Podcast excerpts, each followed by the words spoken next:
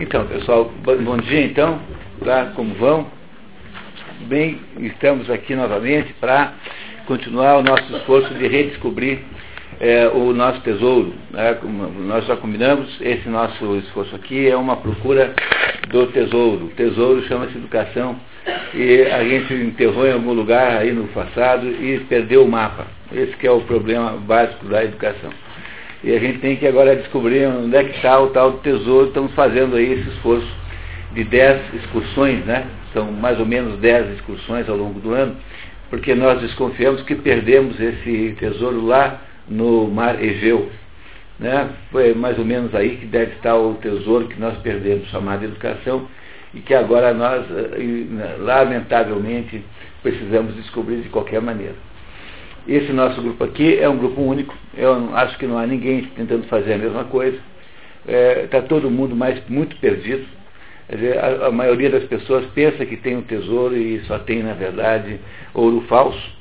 E nós estamos querendo, pelo menos, pelo menos nós temos a consciência de que nós precisamos descobrir o verdadeiro, o verdadeiro é, tesouro, a preciosidade real é, da educação. Aí em algum lugar nós, nós vamos descobrir.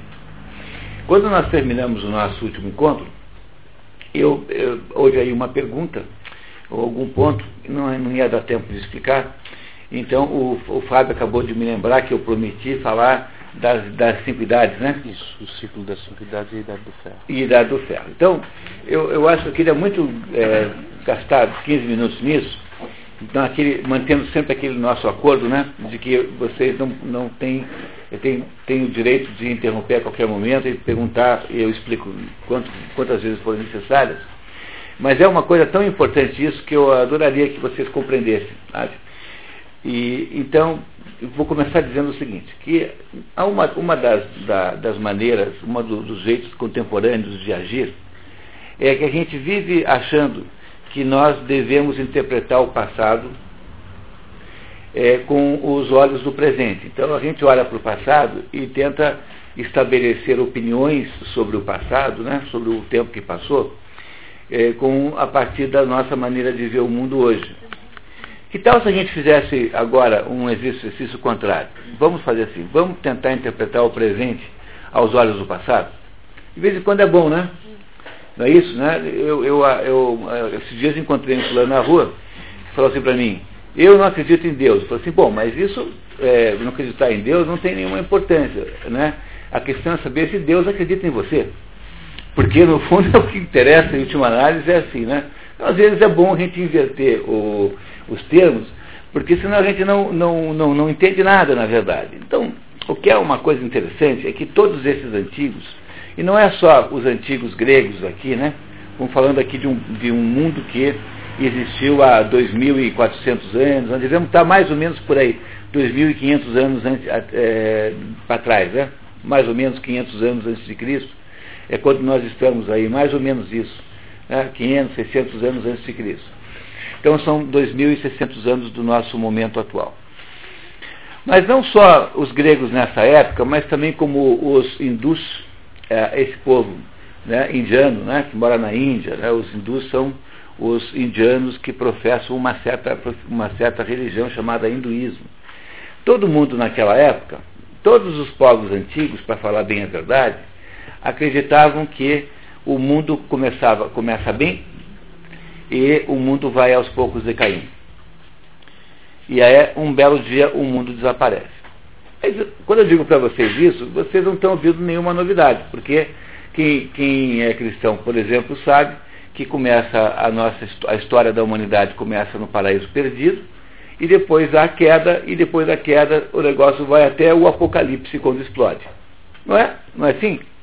Então vocês perceberam que, que tudo que todo mundo que descreve o mundo, o, as velhas tradições, as histórias antigas, sempre descreve o mundo de uma maneira assim, do melhor para o pior, como se o mundo sempre piorasse.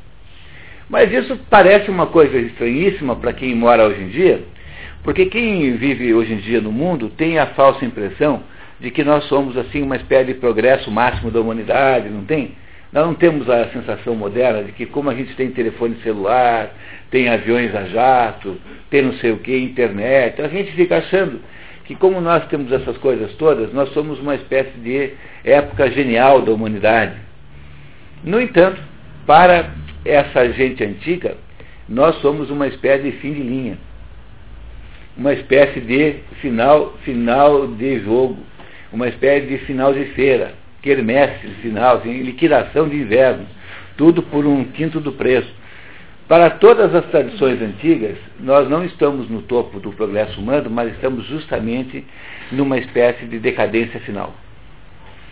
Não há, vocês não acham interessante que haja essa diferença de perspectiva? Então, para os hindus, né, os hindus diziam assim, olha, os hindus dizem assim que cada a, na, o mundo né, é cíclico, porque os hindus perceberam que tudo que existe nasce, vive e morre. Todas as coisas que existem são assim, né? Nós, as, as, as, os animais são assim, as plantas são assim, as pessoas também são assim, as civilizações são assim, os planetas são assim, os sóis são assim. O nosso Sol, por exemplo, um dia vai morrer. Vai demorar um pouco ainda, não se preocupem, tá? tá? Não, não é para tomar mais cerveja por causa disso. Mas um dia o nosso Sol provavelmente vai explodir, quer dizer, ele vai perder a, a, a, consistência gravitacional e vai se expandir, expandir, expandir e vai se distribuir assim aí pelo, pelo cosmos e vai deixar de existir. Então, tudo que, na, que existe nesse mundo nasceu um dia, vive e morre. Então, os hindus também acham que ah, o mundo também é assim, porque se todas as coisas são assim, então eles acham que o mundo também tem que ser assim. Então, eles ah, chamam a cada ciclo de existência do mundo o nome que se usa e, lá na, na, Índia é Manvantara. Manvantara. Manvantara é o nome de cada ciclo. Como a gente fala assim, Manvantara. Né? Não tem nenhuma palavra, não tem nenhuma letra estranha. Manvantara. Manvantara significa em sânscrito, que é a língua lá dos hindus, significa é, era de Manu.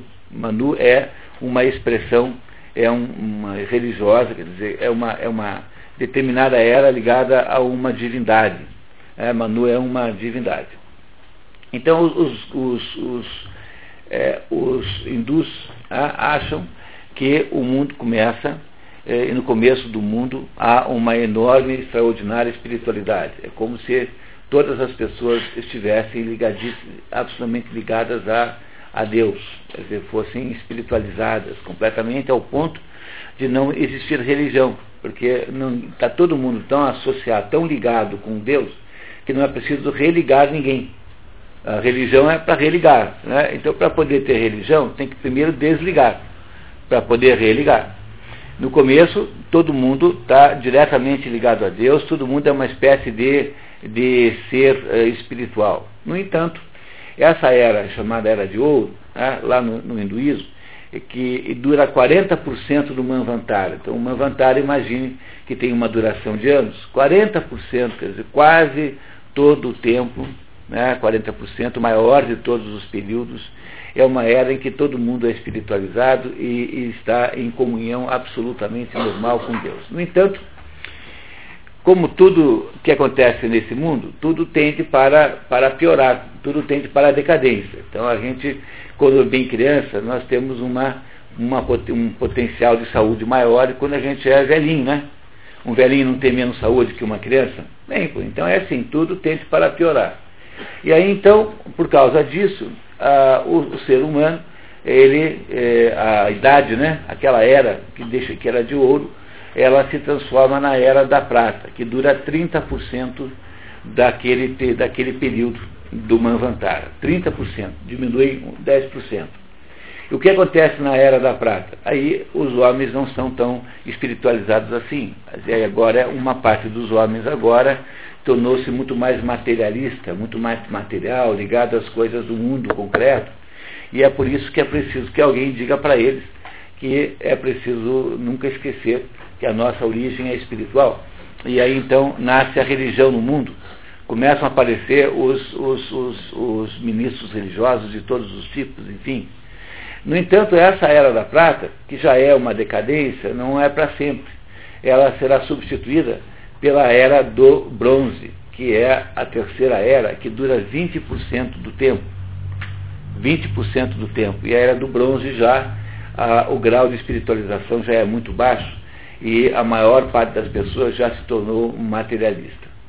E aí, finalmente, o negócio vai realmente aí para o brejo, quando chega nos últimos 10%, porque era 40%, depois 30% deu 70%, depois 20% deu 90% e agora sobrou só 10%, e esse 10% chama-se Era do Ferro. E essa Era do Ferro é a era final em que o mundo mais ou menos vai para o seu fim, em que o, o que prevalece é uma absoluta materialidade e se tem alguma espiritualidade é sempre uma espiritualidade falsa. Não é? é uma espiritualidade, por exemplo, na Bíblia está descrito lá que no final dos tempos os, os falsos profetas, o anticristo, fará milagres parecidos com os verdadeiros. É dizer, a coisa mais difícil que existe hoje nesse nosso mundo moderno é você distinguir aquilo que, está, que é verdadeiro do que é falso. É uma dificuldade enorme. Olha, uma das coisas mais perigosas que tem é você entrar numa livraria e entrar naquela seção de livros esotéricos, livros espiritualistas, porque a chance que tem de você levar para casa o Osho, o Osho é um vigarista é, indiano que, que, que tem essas pseudo-espiritualidades, assim, você virar um sujeito esquisitão é muito grande. É muito, muito grande. Então os, os hindus diziam que o mundo sofre esse ciclo de decadência. Começa muito bom, como na época do ouro, que dura 40%, graças a Deus, depois vai diminuindo e no final dos tempos ele acaba, acaba só, ah, nos últimos 10% são desastrosos. Em hindu, o, esse último pedaço, chamado Idade do Ouro, chama-se Kali Yuga. Kali Yuga, que é a expressão hindu. Olha, eu estou usando a expressão ouro, prata, é, cobre, bronze e, e, e, ferro, porque é assim que a religião dos é, gregos e dos romanos é, chamavam a mesma coisa. Quer dizer, não tem muita diferença, a não ser que os gregos consideravam uma quinta idade intermediária aí, que não tem grande importância, nem nos preocupemos com ela. No fundo, a ideia que está tanto no hinduísmo quanto na religião grega é de que existe uma decadência progressiva da humanidade e para os hindus, quando finalmente a gente chega no final da era do, do, do ferro, quer dizer, no Kali Yuga, quando a gente chega então no ponto mais baixo, é uma, essa humanidade, esse Manvantara morre e aparece um novo Manvantara no lugar dele com um alto grau de espiritualidade. É como se o pior momento do Manvantara que está morrendo fosse equivalente ao melhor momento do Manvantara seguinte. Essa ideia de ciclo também está dentro do cristianismo, dentro do judaísmo, todas as religiões têm a mesma coisa. Começa com, começa com o início dos tempos e vai até o fim dos tempos. No início dos tempos nós estamos num grau muito é, alto de espiritualidade, no paraíso perdido, não é? em que estávamos integrados completamente a Deus, e aí no final dos tempos nós somos julgados por Deus. É, esse é o jeito como toda a antiguidade via o, o, mundo. O mundo sempre como um processo de decadência progressiva. Quer dizer, se nós, seres, modernos, seres humanos modernos, achamos que nós somos muito evoluídos, para os antigos, se os antigos pudessem dar uma olhada na gente, eles diriam assim que nós somos muito involuídos. Que é exatamente o contrário. Mas é claro que se você julga o mundo, é, se você acha que o, o, o, o valor do, da vida é, depende, depende de ter ou não telefone celular, é claro que daí a gente é, é muito mais evoluído que os outros. Mas sobre os outros aspectos, digamos assim, aspectos morais, nós não somos nenhum exemplo, sabe? Nós não somos nenhum exemplo de evolução na face da Terra, ao contrário, eu acho que nós estamos meio mal. E é isso que os antigos queriam dizer com essa ideia de ciclos, né? com essa ideia de ciclos. Quer dizer, no nosso momento, as dificuldades de você ter uma vida espiritual boa são muito grandes. Existe uma parábola da Bíblia que quase que ninguém compreende, ninguém consegue interpretar, que é a parábola dos eh, vinhateiros tardios. Não sei se vocês lembram dessa parábola. Essa parábola é assim, tem lá um sujeito que tem uma, uma plantação de, uma, de videiras, né, que tem lazinhas, tem lá e tem uvas. Aí ele contrata uma turma para vir colher as uvas. Então o pessoal chegou cedinho, estava amanhecendo, né, saindo o sol, e essa turma passa o dia inteiro colhendo uvas. Lá por 10 para 5 da tarde, quando está quase se pondo o sol, aparece uma turma nova. E essa turma nova que aparece é, trabalha meia hora, uma hora, sei lá, 40 minutos. E aí, quando termina, o sol se põe, o dono da vinha vai lá e paga todo mundo igual. Aqueles que chegaram às 8 da manhã e os que chegaram às 10 para 6. Qual é o significado de uma história dessa? Alguém sabe interpretar isso? Não parece injusto? Não parece injusto, pessoal? Parece, né? Mas foi isso que foi feito ali. Qual é o significado de uma história dessa? O significado de uma história dessa é assim: no final dos tempos, quando as coisas estão muito mal, aqueles que chegam no final, em que as coisas estão muito decadentes, têm tanto mérito quanto aqueles que chegaram no começo, porque é muito mais difícil no final do que no começo. Entenderam que essa parábola simplesmente é a explicação do que eu acabei de dizer? É uma ilustração do que eu acabei de dizer? As pessoas que vivem no momento é, de decadência mais grave, no Kali Yuga, na época do ferro, como nós vivemos, é, é mais fácil ser santo. As exigências para você ser santo são muito menores agora do que eram antigamente, no, na época do ouro, todo mundo era meio santo. Mas no mundo tão decaído como o que nós temos hoje, então o mérito é, é diferente, compreenderam? Não se pode exigir de alguém no mundo moderno que está submetido a forças muito poderosas para baixo, que tenha uh, o mesmo comportamento que tem, uh, que tem alguém que chegou lá no início. É mais ou menos assim, Deus é muito mais tolerante com a humanidade moderna do que com a, com a humanidade principal, eh, primordial. Porque a nossa, a nossa vida né, hoje é muito mais difícil, sob algum sob ponto de vista espiritual é dificílimo. É dificílimo ser santo numa época como essa, então é preciso ter paciência e ter tolerância.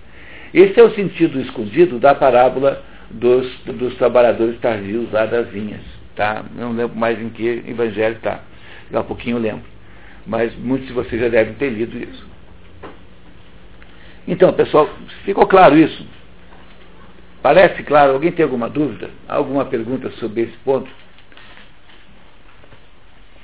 Então, é muito confortável também, por outro lado, você pensar, né, passa a ser uma coisa boa na vida, você acreditar é, que nós vivemos numa, numa, numa, num momento de grande dificuldade, de grande decadência humana, é, porque isso, isso é, nos torna menos culpados de alguma maneira. A gente se sente um pouco melhor, né? Não é isso? Né? Um pouquinho melhor. Então é preciso muito que a, a gente tenha a coragem de contrapor a essa visão aí entusiasmada, né? essa visão aí, aí, aí muito propagandística do grande progresso, dos grandes virtudes da nossa era, com uma visão contrária. Então, em vez da gente ficar olhando para os antigos e achar que é um monte de índio, entendeu? E, então vamos tentar ver o que, que eles, eles achariam de nós. É, e o que eles acham de nós não é muito bom do ponto de vista espiritual, pelo menos. Não é isso? Ah, o fato de que nós só valorizamos os bens materiais do mundo é justamente o problema. Quer dizer, o fato que a gente acha que, sob o ponto de vista material, esse mundo é, um, é muito melhor, é, é, verdade, é, mas quando a gente acha que o fato de ser é, bom em coisas materiais é a prova do sucesso desse mundo, é justamente o problema de que eu estou falando aqui. Quer dizer, no Kali Yuga, na era do ferro, naquela era mais baixa, ah, só tem importância as coisas físicas, só tem importância as coisas materiais.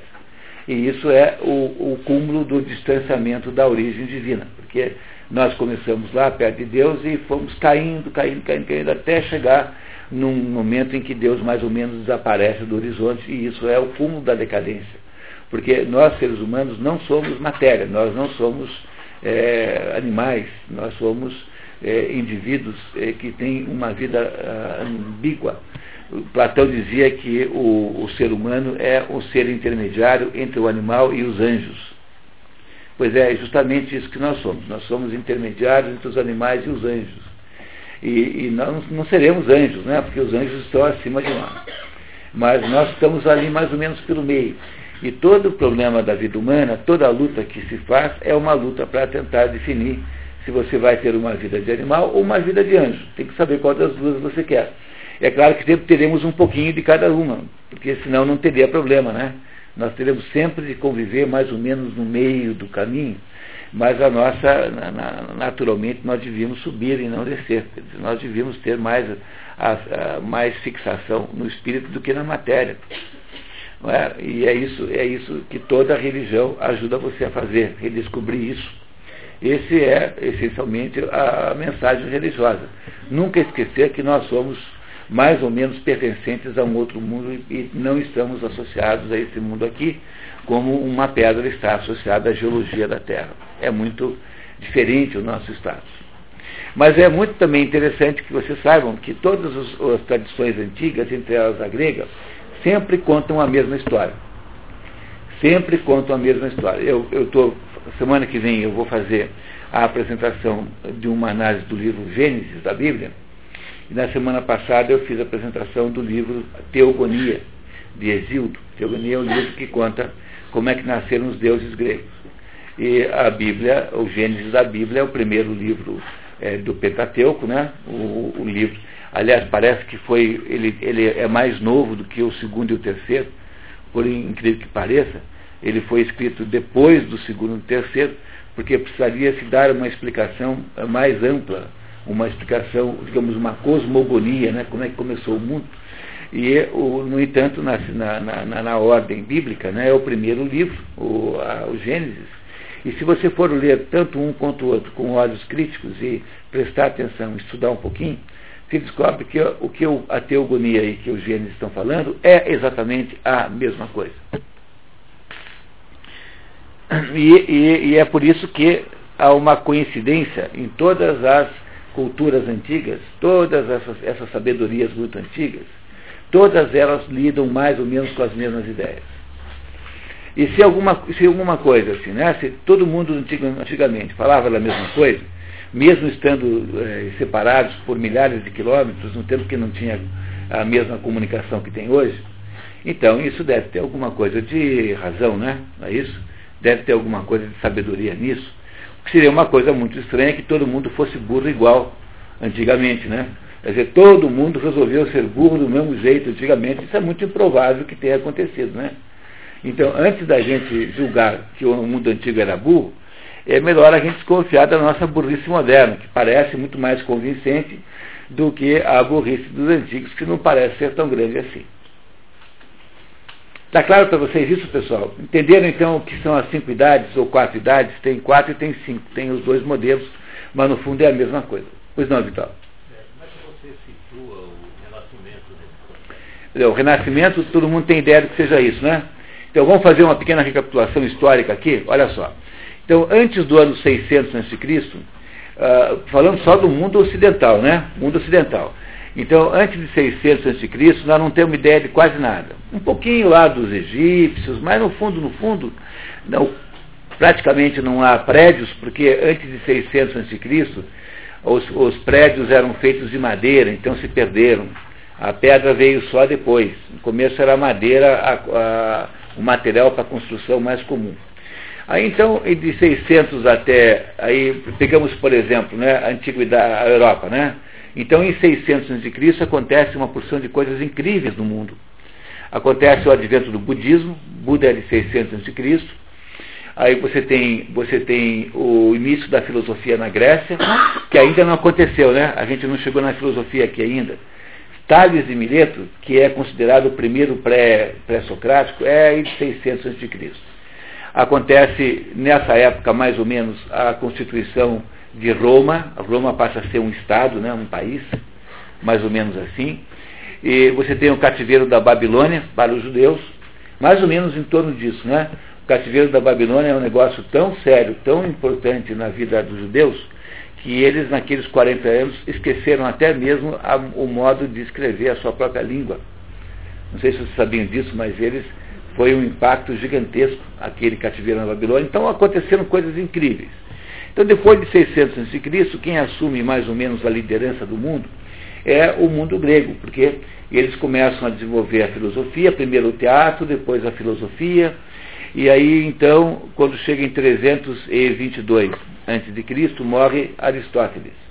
Quando Aristóteles morre, é, há uma espécie de desastre enorme na Grécia, porque os seus sucessores eram todos uns patetas, assim, que eh, estavam muito abaixo, entendeu? É mais ou menos como, é, como se acabasse de tocar a Sinfônica de Berlim, tocando a, o, Evangelho, o Evangelho de São Mateus, de Johann Sebastian Bach, e entrasse no lugar o Teixeirinha tocando o Churrasquinho de Mãe.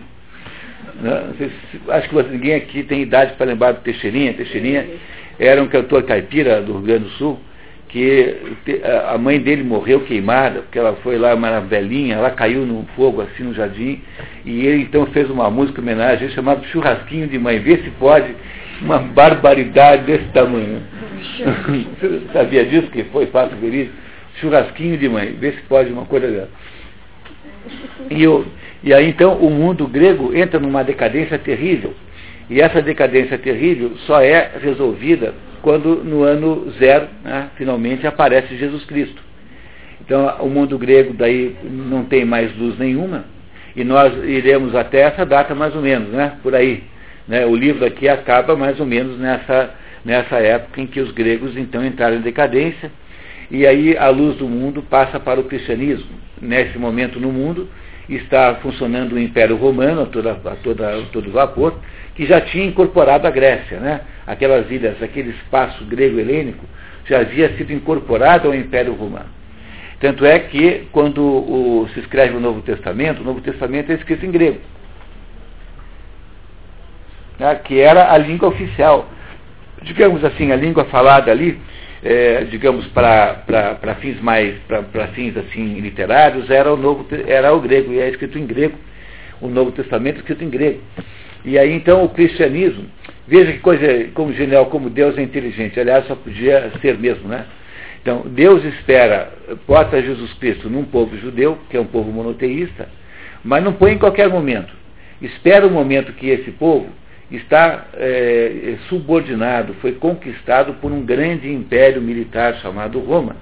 Porque o cristianismo não era uma religião para o povo judeu, o cristianismo era uma religião para todos os povos. Mas se ele ficasse só no povo judeu, não ia dar certo, porque os judeus são um povo voltado para eles só, né? É um povo voltado para dentro, é um povo que tem uma, uma espécie de. Uma, você pode ser judeu se você quiser, pode virar judeu, mas eles não vão gostar muito, não.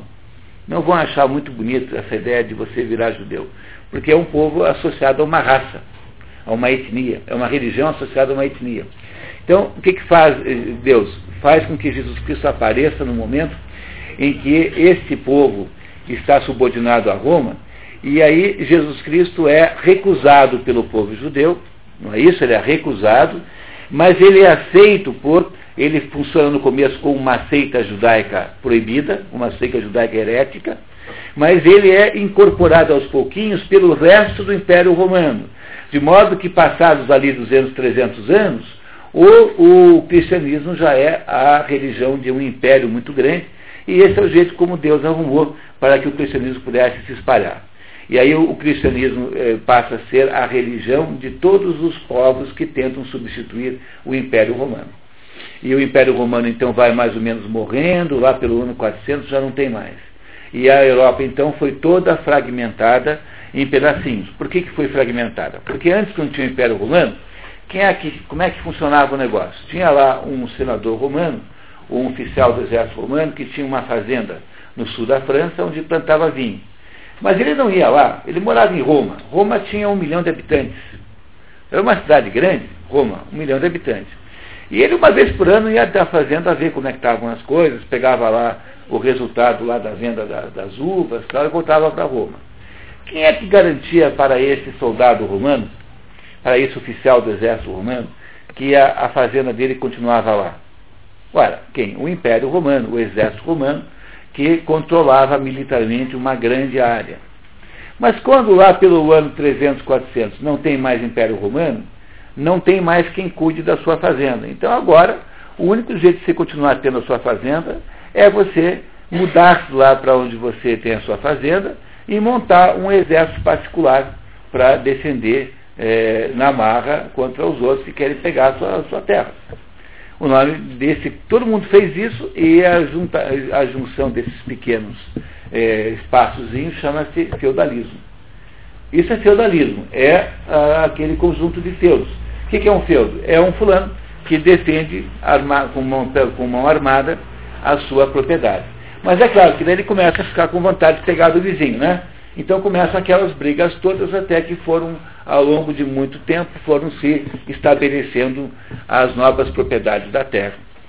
Lá pelo, exatamente no dia de Natal, no dia 25 de dezembro, do ano 800, exatamente nesse dia, houve a primeira tentativa, né, a primeira tentativa de estabelecer um novo império para substituir o romano. E esse império chama-se o Império de Carlos Magno, né? Império de Carlos Magno, que foi coroado imperador né, do Império Carolíngio no dia 25 de dezembro, né, dia de Natal, do ano 800 exatamente. E aí então começa a primeira tentativa de organizar essa época que chamava-se Idade Média. E é, aos pouquinhos foi sendo organizado, quando chega aí no século XI, XII, mais ou menos, 1200, 1100, 1300, a Idade Média chega no seu auge. E olha, eu vou contar para vocês. Tem que tirar o chapéu para uma, uma época que foi capaz de fazer aquelas catedrais que existem na Europa, catedrais góticas, que foi capaz de fazer o maior, o mais sofisticado sistema filosófico já inventado, que chama-se escolástica.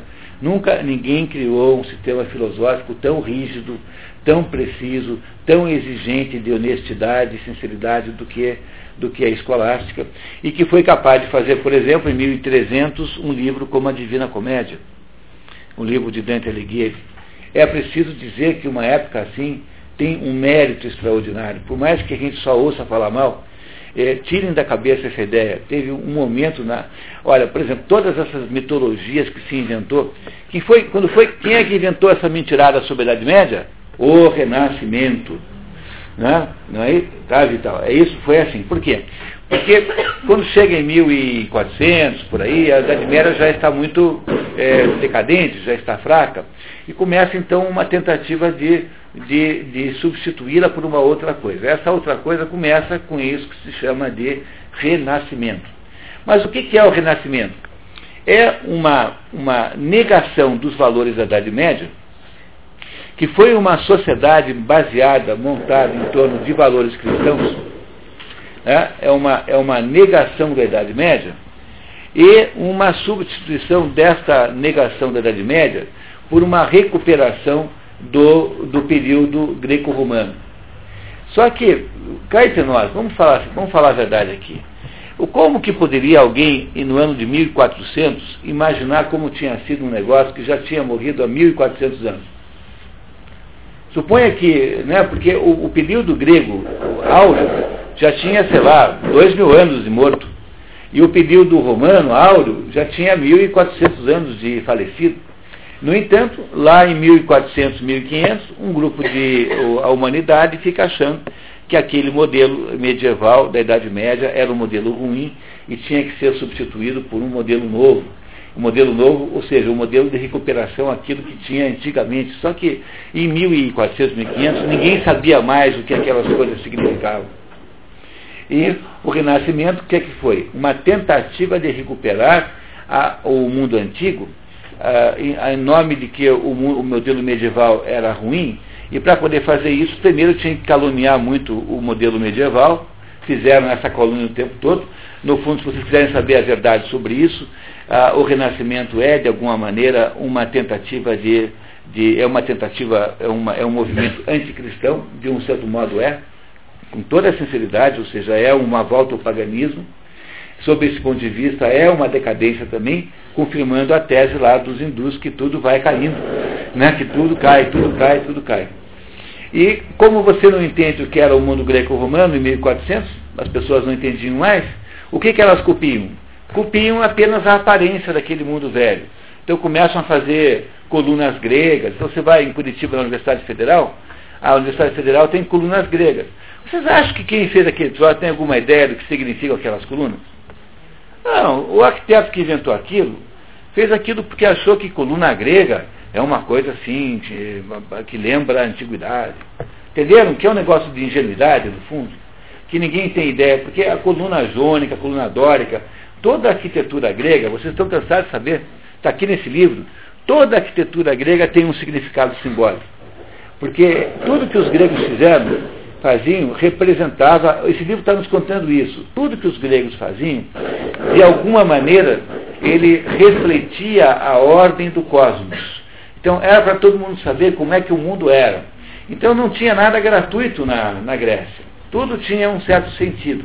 Agora, hoje, quando eu pego, monto uma faculdade, então, em Curitiba tem uma faculdade particular, bem novinha assim, e o sujeito fez lá um prédio, é a coisa mais brega do mundo, assim, tem pouca coisa mais brega que aquilo, umas colunas gregas gigantescas de 20 metros cada uma, porque ele acha ingenuamente que aquela aparência de grego torna a faculdade culta. Entendeu? Ele acha que aquele prédio cheio de colunas, você compreendeu que quando a gente olha para o passado sem entender o que ele significa, a gente só pega as aparências do passado. Então o Renascimento, ele foi responsável por desastres enormes. Por quê?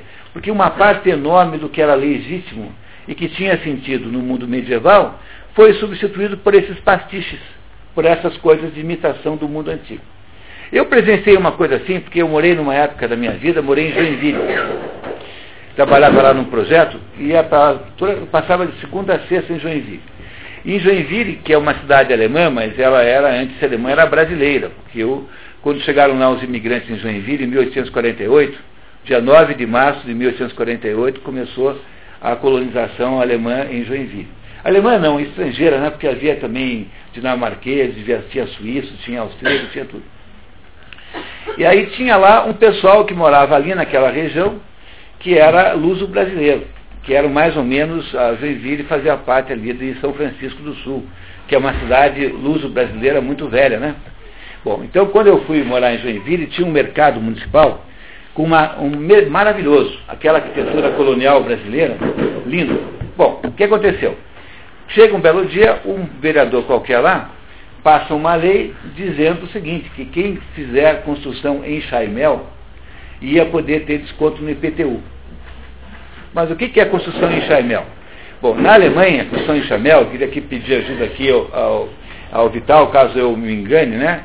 É uma construção em que você faz uma estrutura de, de, de, de, toras, né, de madeira, e você enche os buracos de estuque, né? De uma massa não é isso? Não é isso, Leoni? Né? Isso é em Chavel. Você tinha, faz uma construção de madeira, fica aquele esqueletão de madeira, e os vãos, né, os buracos, você enche de estuque. E aquele é bonito, né? A gente vê. Mas onde é que tem isso na Alemanha? Tem onde tem madeira, que é só no sul, porque o norte da Alemanha é uma planície sem nenhuma árvore. Tem, onde é que tem árvore? Tem no sul, Floresta Negra, onde aliás morei lá em Freiburg, bem no meio da Floresta Negra. Bom, aí o que acontece com, com o enxamel aqui? O que, que é o enxamel aqui? É um prédio de alvenaria comum que o sujeito prega um plástico imitando madeira assim, faz um, entendeu? Uma chapa de plástico. Aí, como resultado disso, derrubaram toda a arquitetura legítima, tudo que tinha de legítimo em Joinville, para fazer prédios imitação vagabunda de enxamel com placa de plástico na parede imitando madeira.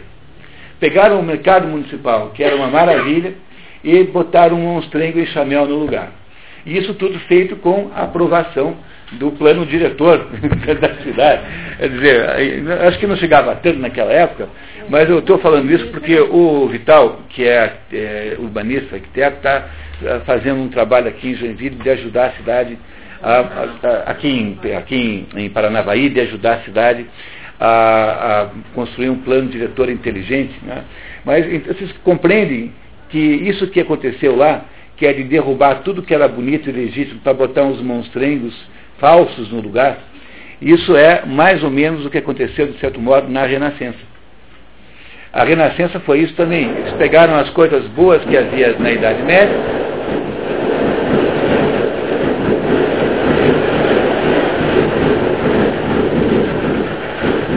chama-se chama ano eleitoral.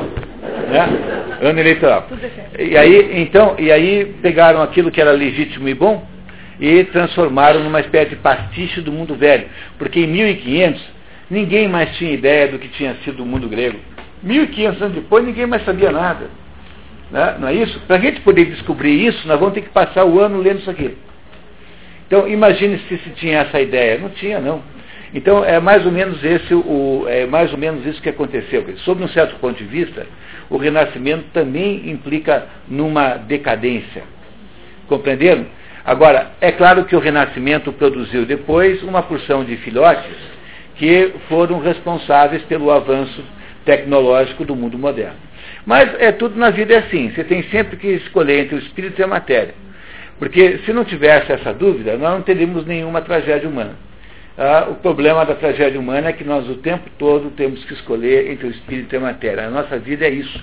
Todos os dilemas morais que você vive são dilemas morais entre o espírito e a matéria.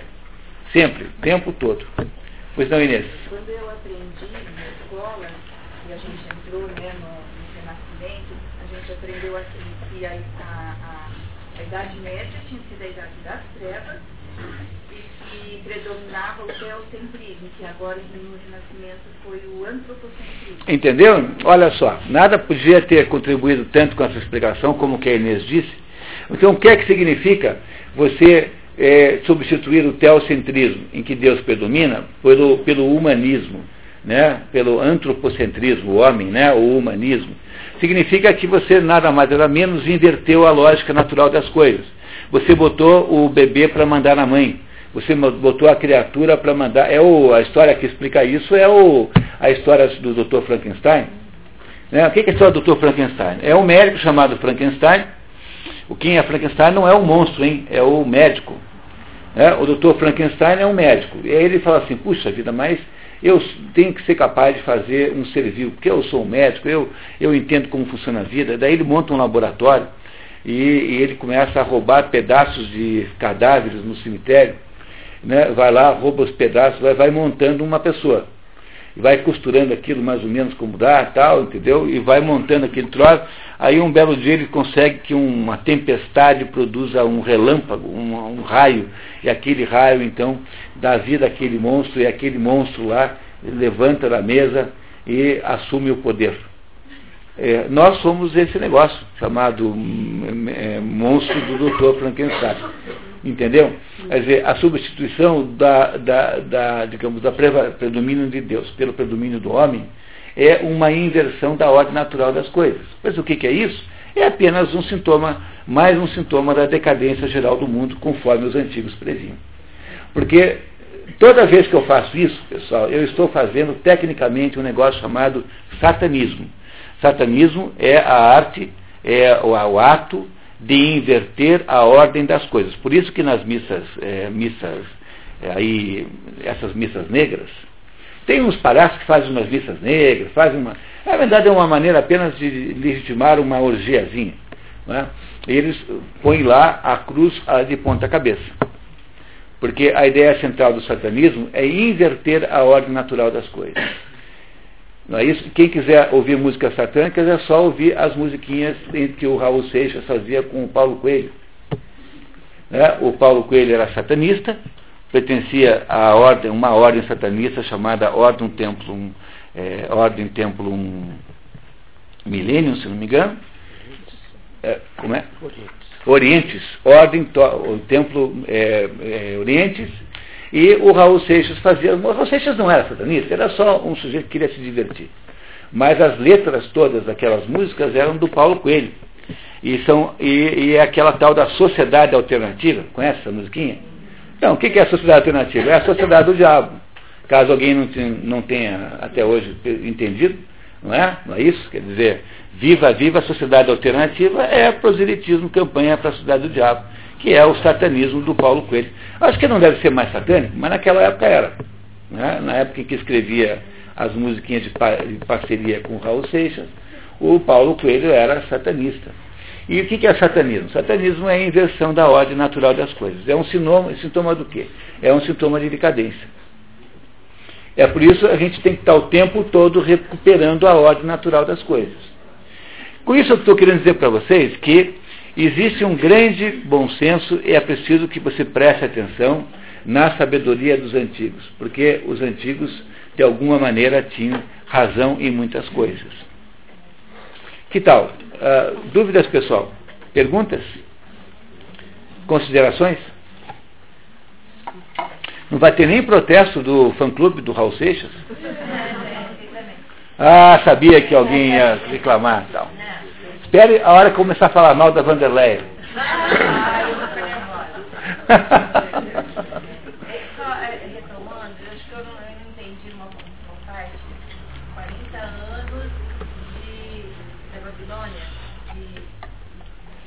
Cativeiro da Babilônia.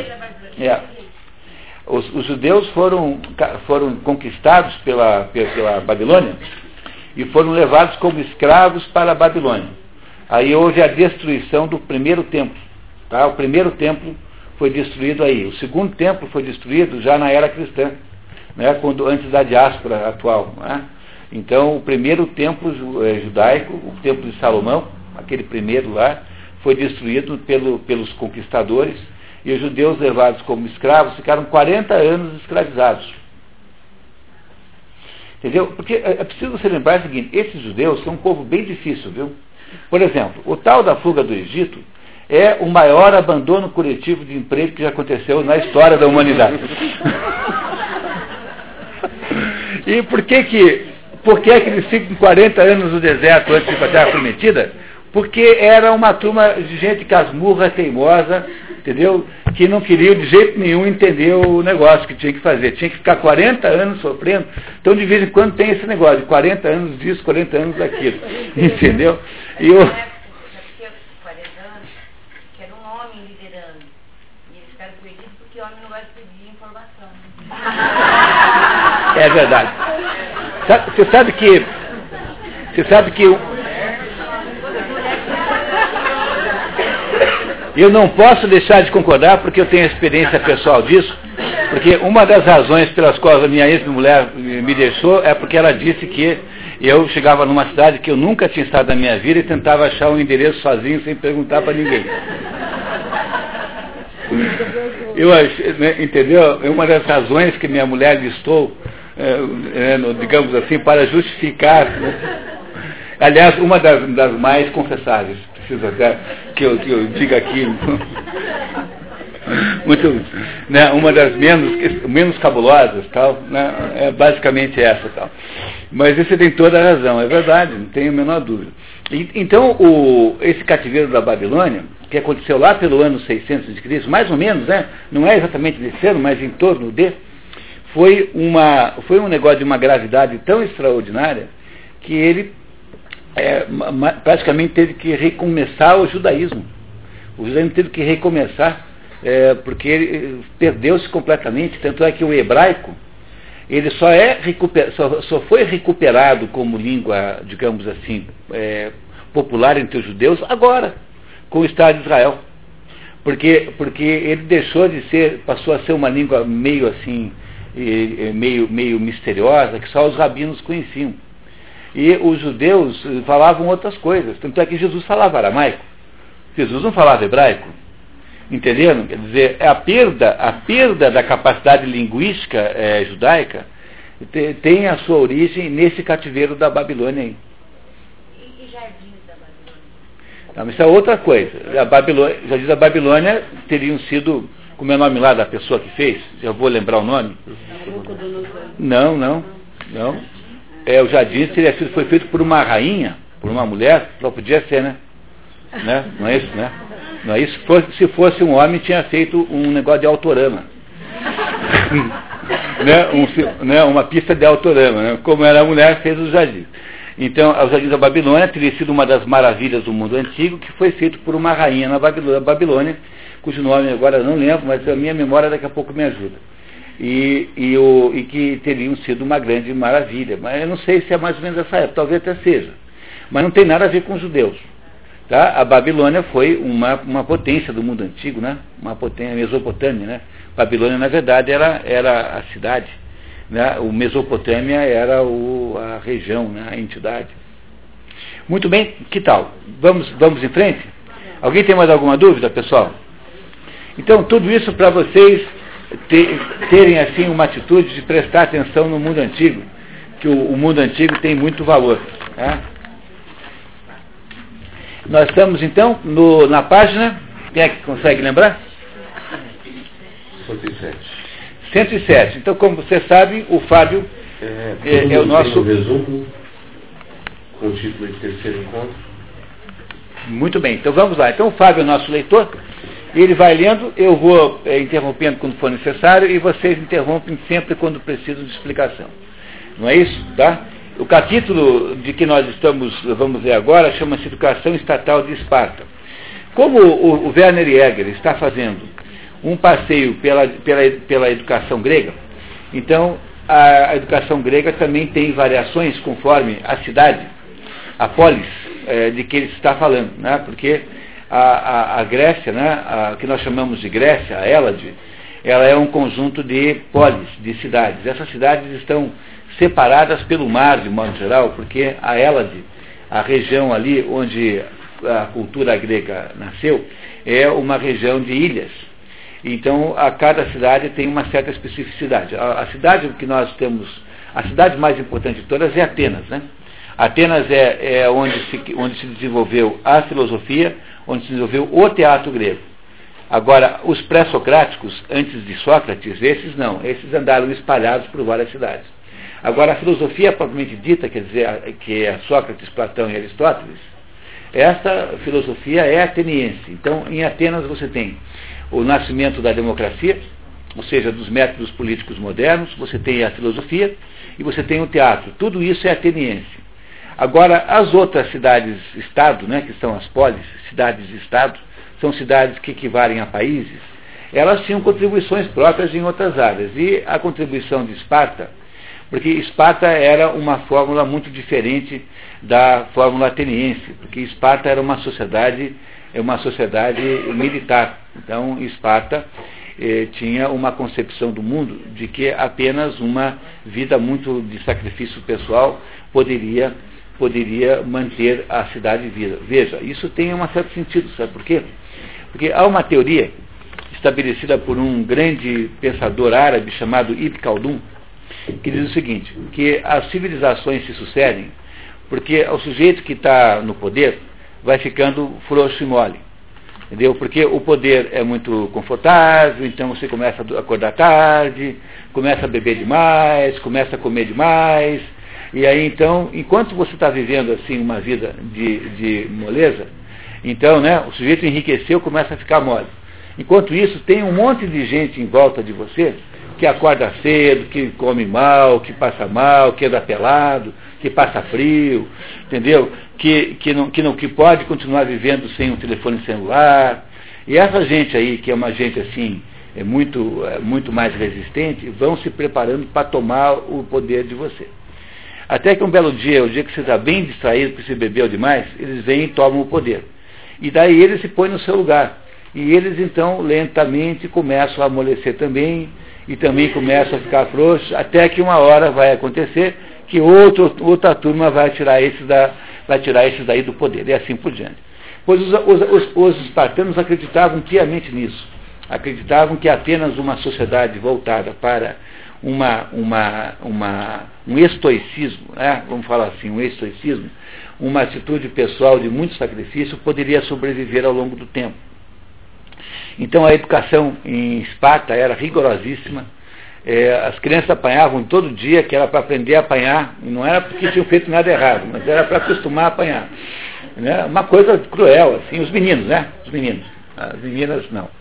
E era, era, era, era, era uma sociedade de, de, de nenhuma espécie de, de, de lazer, e, e em que o Estado acreditava, lembrem sempre que o Estado nesses lugares gregos é sempre diferente do Estado moderno, porque no, no mundo moderno eh, o Estado não representa uh, os valores sociais. Enquanto que nesse mundozinho aí, cidades pequeniníssimas, lugares minúsculos, ou todo mundo igual, todo mundo com os mesmos deuses, todo mundo com a mesma visão de mundo, o Estado representa exatamente o, a, o conjunto social. Então o Estado espartano resolveu criar o conceito de educação estatal que é mais ou menos o que vocês fazem, vocês que estão aqui, professoras e, e professor, né, vocês fazem isso, quer dizer, vocês são educadores estatais. Mas há uma diferença muito grande entre o que é ser um educador estatal hoje do que era naquela época, porque hoje a, a gente está dando aula para crianças é, que não tem a mesma visão de mundo, que não, não tem as mesmas maneiras de olhar para as coisas. Quer dizer, a gente não sabe nem. Para você entender como isso é grave, você põe cinco brasileiros numa mesa de um bar, abre uma garrafa de cerveja, e imediatamente começa uma, uma, uma discussão de maluco, em que cada um está falando de um assunto, e quer ter razão, como se aquele assunto fosse o assunto geral. Então, nasce uma, uma brigarada que, que é apenas para ganhar a discussão. Ninguém tem a menor ideia do que está dizendo. Ninguém tem a menor ideia, nenhuma concepção. É a coisa mais engraçada do mundo. Parece um galinheiro, assim como as galinhas na hora que você joga o milho. Entendeu? Isso é mais ou menos o conversa de bar no Brasil. Porque, no fundo, no fundo, ninguém está falando do mesmo assunto.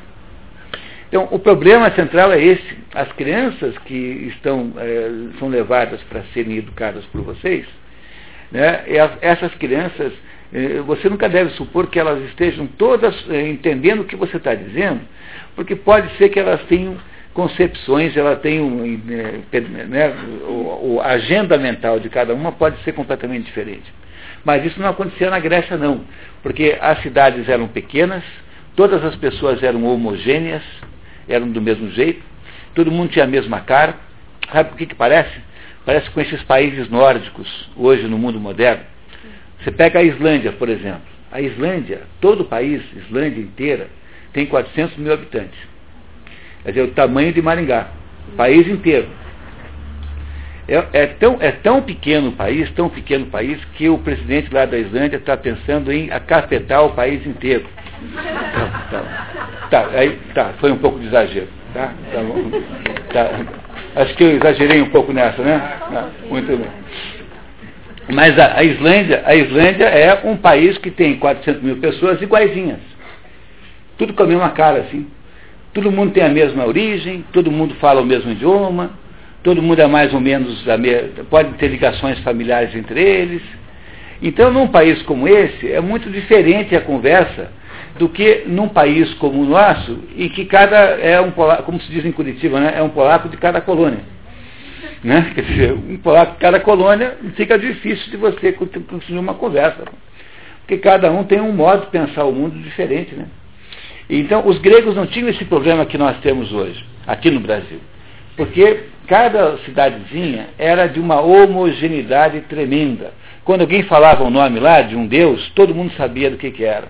Todo mundo tinha a mesma ideia. Eu duvido que aqui tenha ah, uma mesma concepção, até mesmo com relação à palavra Deus. É provável que cada um pense que Deus é uma coisa diferente. Mesmo porque nós andamos aí 30 anos incentivando as pessoas ah, com a ideia burra de que não tem verdade absoluta.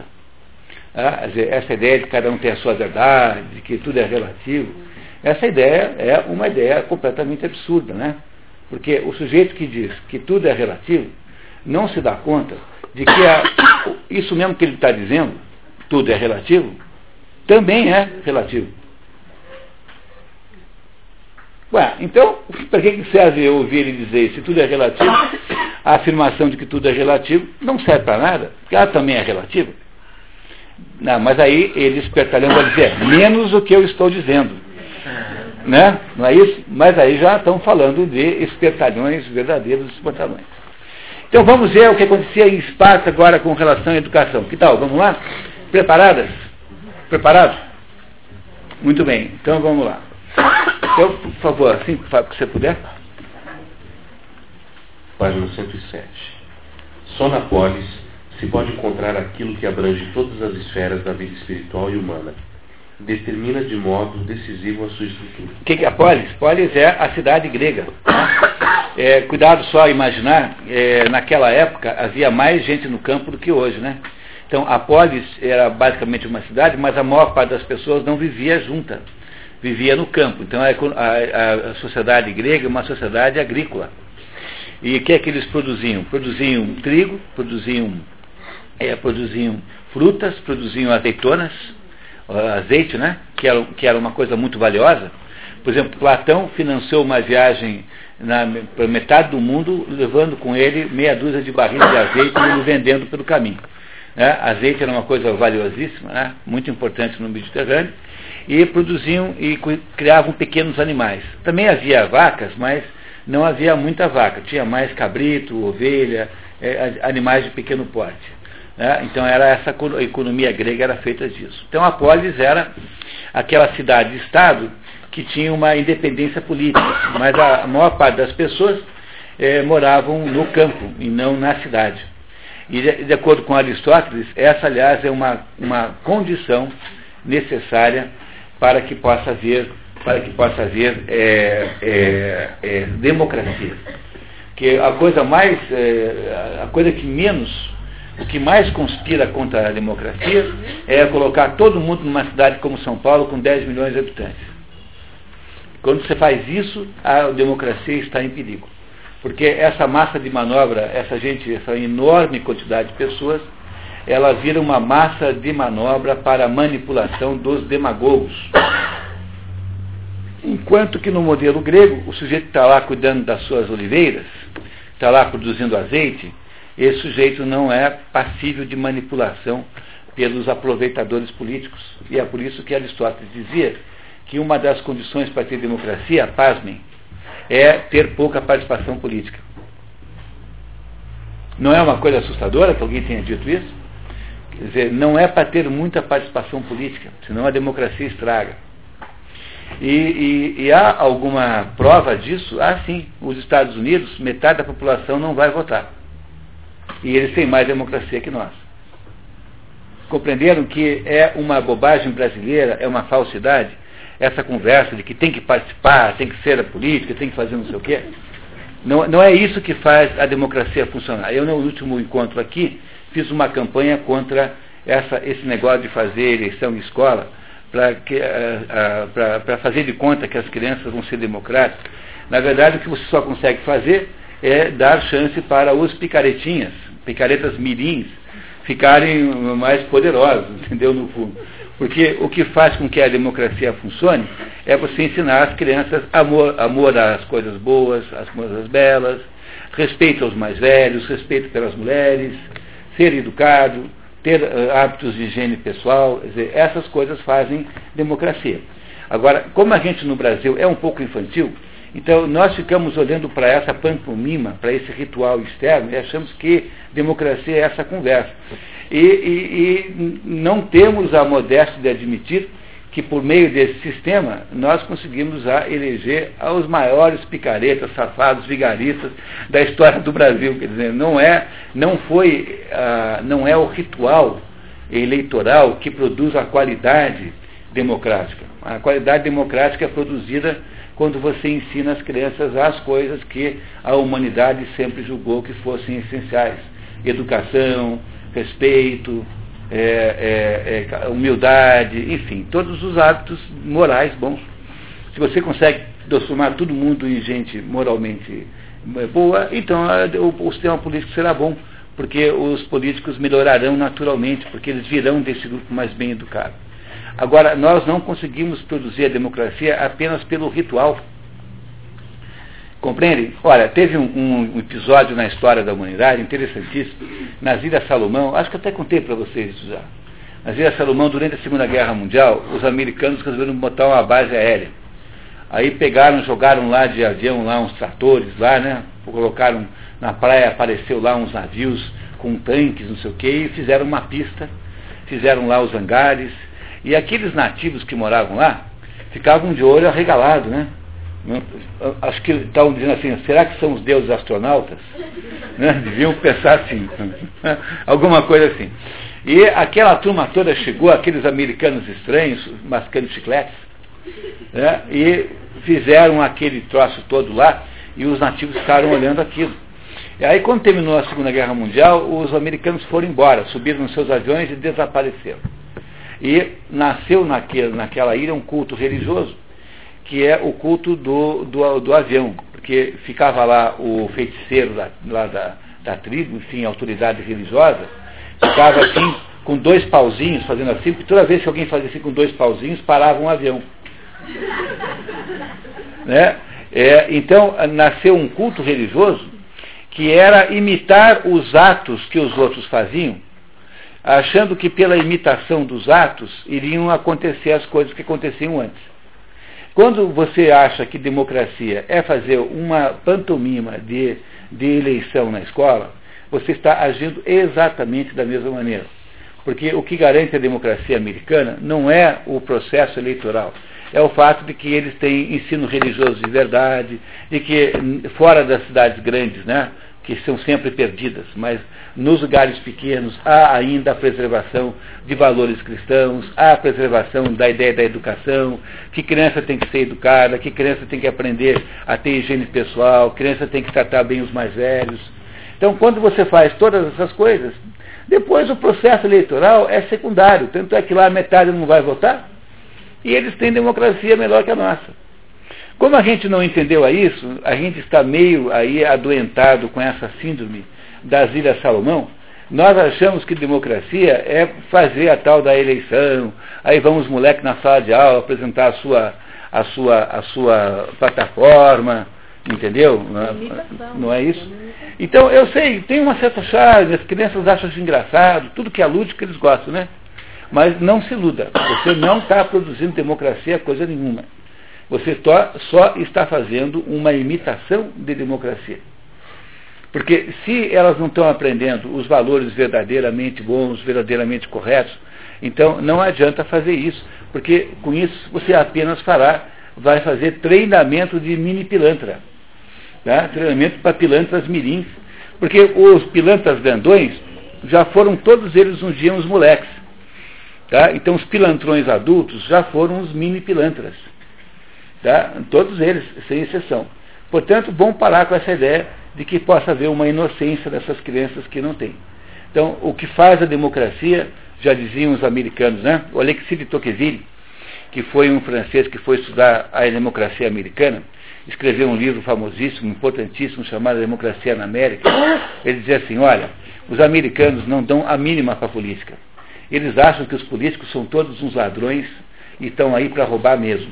Isso aí, 1750, hein? Tá? 1750, é, 1780, por aí.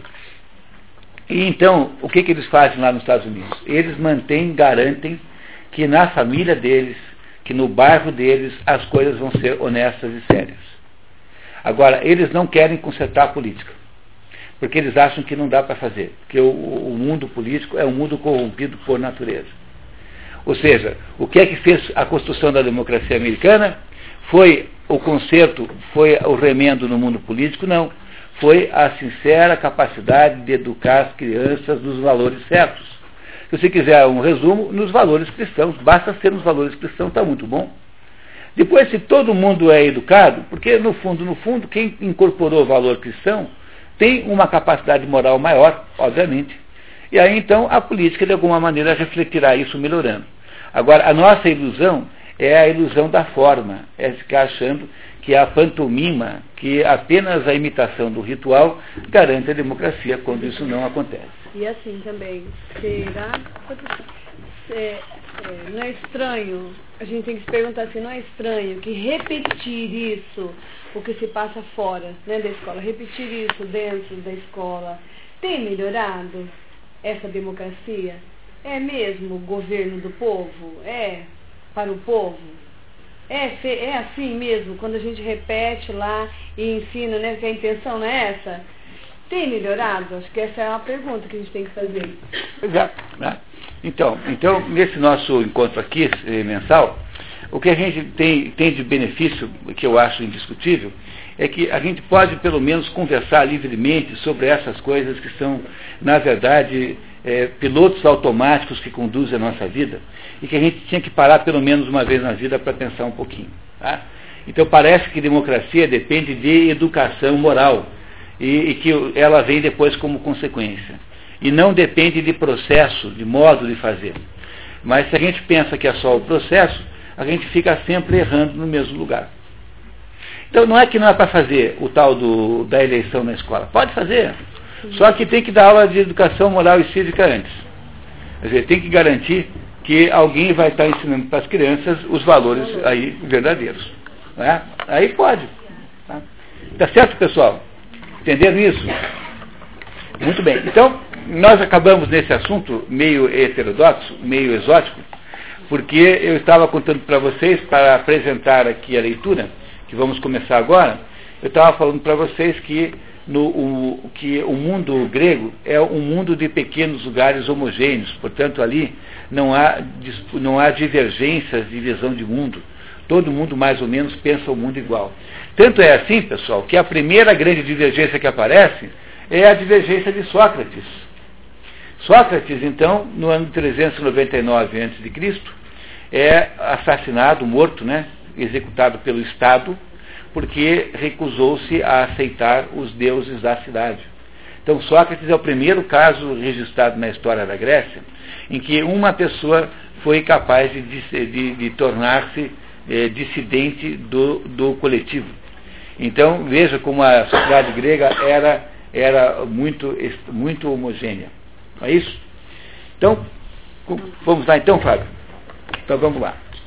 No período primitivo da cultura grega, todos os ramos da atividade espiritual brotam diretamente da raiz unitária da vida em comunidade. Poderíamos comparar isso a múltiplos regatos e rios que desembocassem num único mar, a vida comunitária, de que recebessem a orientação e refluíssem a sua fonte por canais subterrâneos e invisíveis. É por isso que é mais fácil fazer uma vida decente numa pequena cidade como essa na qual vocês moram do que em Curitiba. E vocês deviam usar isso como uh, regime, porque é muito mais fácil educar alguém, uma criança, numa uma cidade pequena, do que educar uma criança numa cidade grande. Porque na cidade pequena é possível obter alguma homogeneidade comunitária, quer dizer, é, preciso, é possível compartilhar um pouco melhor alguns valores. Numa cidade grande você não faz isso de jeito nenhum, nenhum, nenhum, nenhum, nenhum, nenhum. Dependendo da cidade grande, dependendo do lugar da cidade grande, o cara está completamente perdido. Você não tem ideia do que é ser professora numa, numa, numa escola da periferia de Curitiba, assim, cidade industrial, em que as crianças são completamente selvagens. Foram, as crianças foram reduzidas a um grau de selvageria. Perderam completamente a possibilidade civilizatória. Então, se vocês acham que os moleques são muito difíceis, que vocês viram, vocês não têm ideia do que é lidar com criança da periferia de cidade grande. É uma, é uma coisa assim, beirando o heroísmo. Assim. E cada vez mais. É, certamente piorando. Então, na, na, pequena cidade, é muito mais fácil ter essa homogeneidade aqui de que se está falando aqui. Vocês estão entendendo isso, né, pessoal? Está claro isso, né? Vocês não estão perguntando por constrangimento, é porque vocês de fato não têm dúvidas. Olha, perguntem, pessoal, não tem o menor problema, hein? Sejam homens. Sejam homens. Tá. Eu, que desaforo, né? Tá, tudo bem? Tá, continuamos. Vamos lá. Pergunta. Pois não.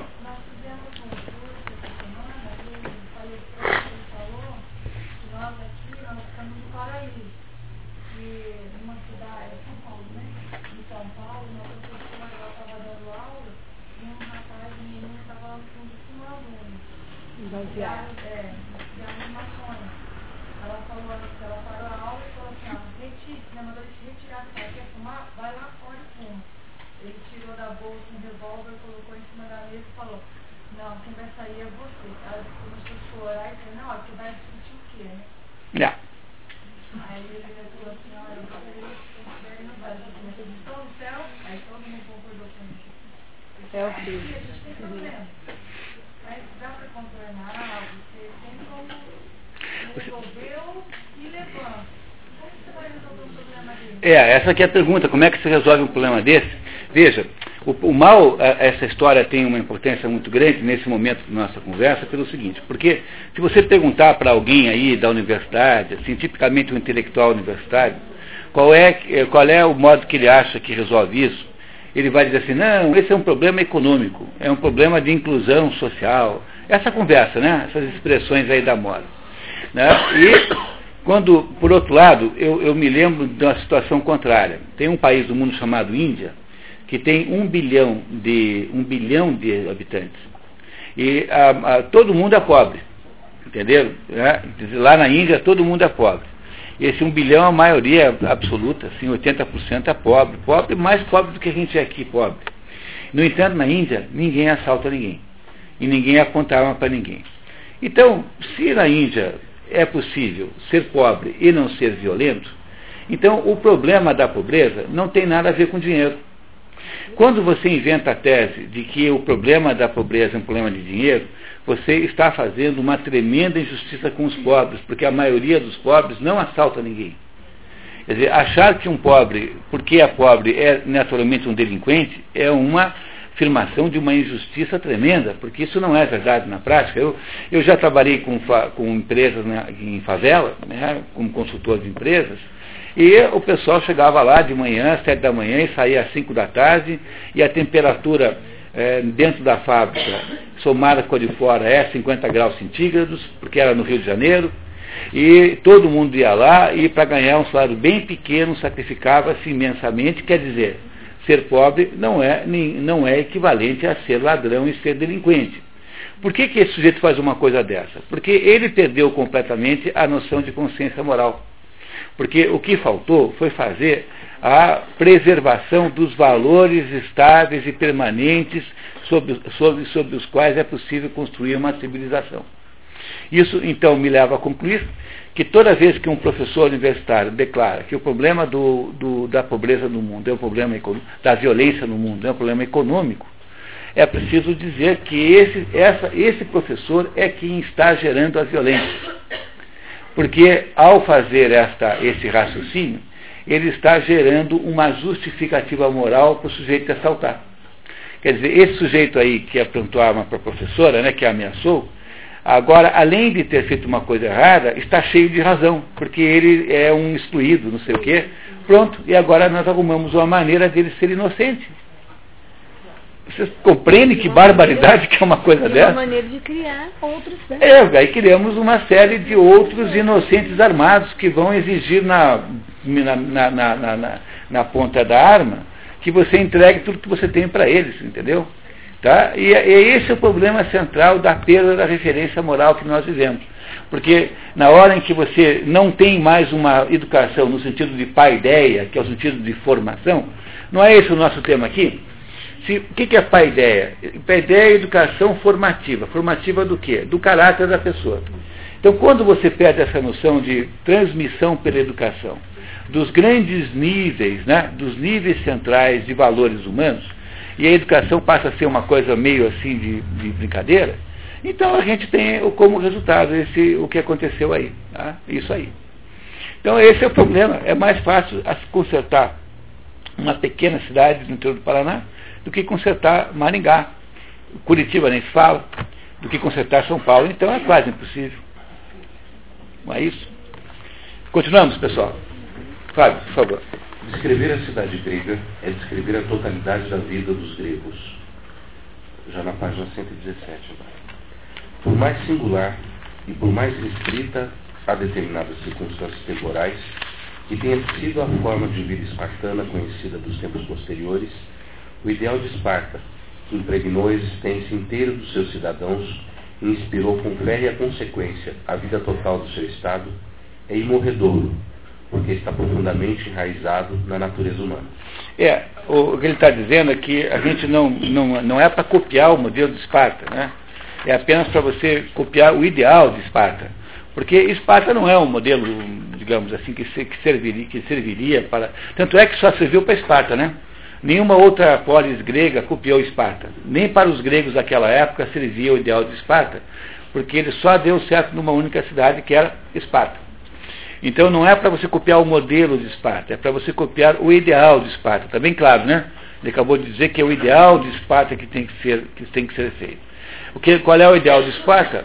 É que o, o, o Estado pudesse produzir, de fato, a, digamos, a manutenção dos valores coletivos é, para todas as crianças. Agora, lembrem, cuidado, né? Cuidado, isso só dá para fazer na Finlândia, na Islândia, só dá para fazer nos lugares que se parecem com a Grécia Antiga, ou seja, lugares pequenos, de grande homogeneidade cultural. No nosso caso aqui, dizer para dar para a Secretaria de Educação do Estado ou do Ministério da Educação essa missão é a coisa mais suicida que possa existir nesse momento, porque eles não têm ideais coletivos, eles têm ideais ideológicos do grupo intelectual que dirige esses grupos aí, portanto não é para fazer o que eles mandam. Né? De fato, eles não sabem nada. Eles têm lá a sua agenda ideológica política. Então isso não dá mais para fazer no mundo moderno, na prática, a não ser que você tivesse lugares muito pequenos. Então, todas as cidades que estão aqui, é, são, é, são, é possível que todas as cidades aqui presentes, não sei se Paranavaí já não está fora, viu? Eu acho que já está fora, para ser bem sincero. Tá? Mas as cidades outras menores, todas podem ter uma educação pública profundamente educadora. Porque há, é possível, dentro das circunstâncias de tamanho, que você possa então produzir né, é, aí na, na, educação pública essa, é, esse efeito assim, verdade, não é?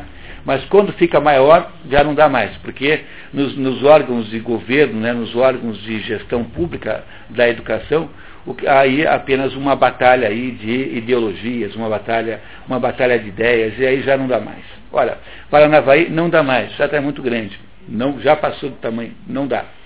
Eu acho, desconfio, que a medida certa deve ser aquela mesma medida que estabelece a população máxima de uma colmeia de abelhas. Né? Não sei se vocês sabiam, né? mas as abelhas elas são lideradas por uma rainha. E, e como é que elas mantêm-se juntas? Porque a rainha, quando come, ela passa o dia inteiro comendo, né? e a rainha come e vai mordendo assim, quando ela morde a mandíbula, tem uma glândulazinha na mandíbula, que é apertada e essa nessa por essa apertando ela emite uma espécie de feromônio, uma espécie de uma espécie de gászinho, uma, um odorzinho e as outras abelhas todas elas ou elas sentem aquele cheiro. Então, como elas sentem aquele cheiro, elas concluem assim: a rainha está viva.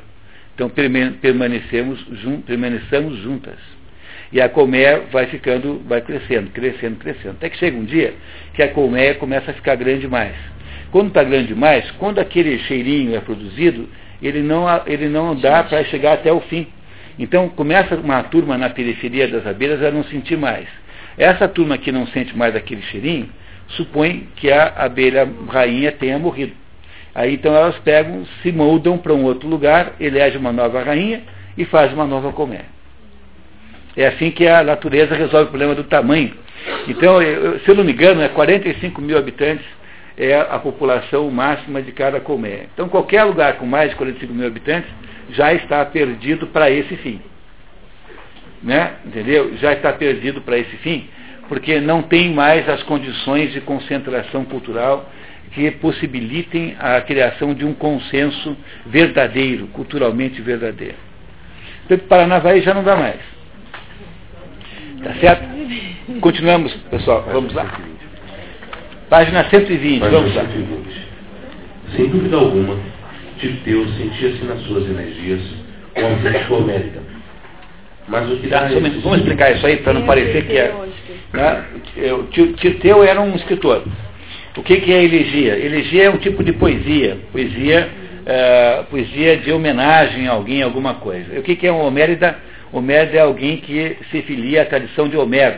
Né? Homero quem é? Você já sabe, cansado de saber. Homero é aquele grande é, autor que escreveu a Ilíada e a Odisseia. Aliás, queria lembrá-los que o Fábio aqui do meu lado, em nome do grupo, né, que caminha junto com o de vocês, disponibilizou para quem quiser os resumos da Ilíada e da Odisseia, que livros que eu sugiro que vocês leiam mesmo de qualquer maneira, assim que puderem.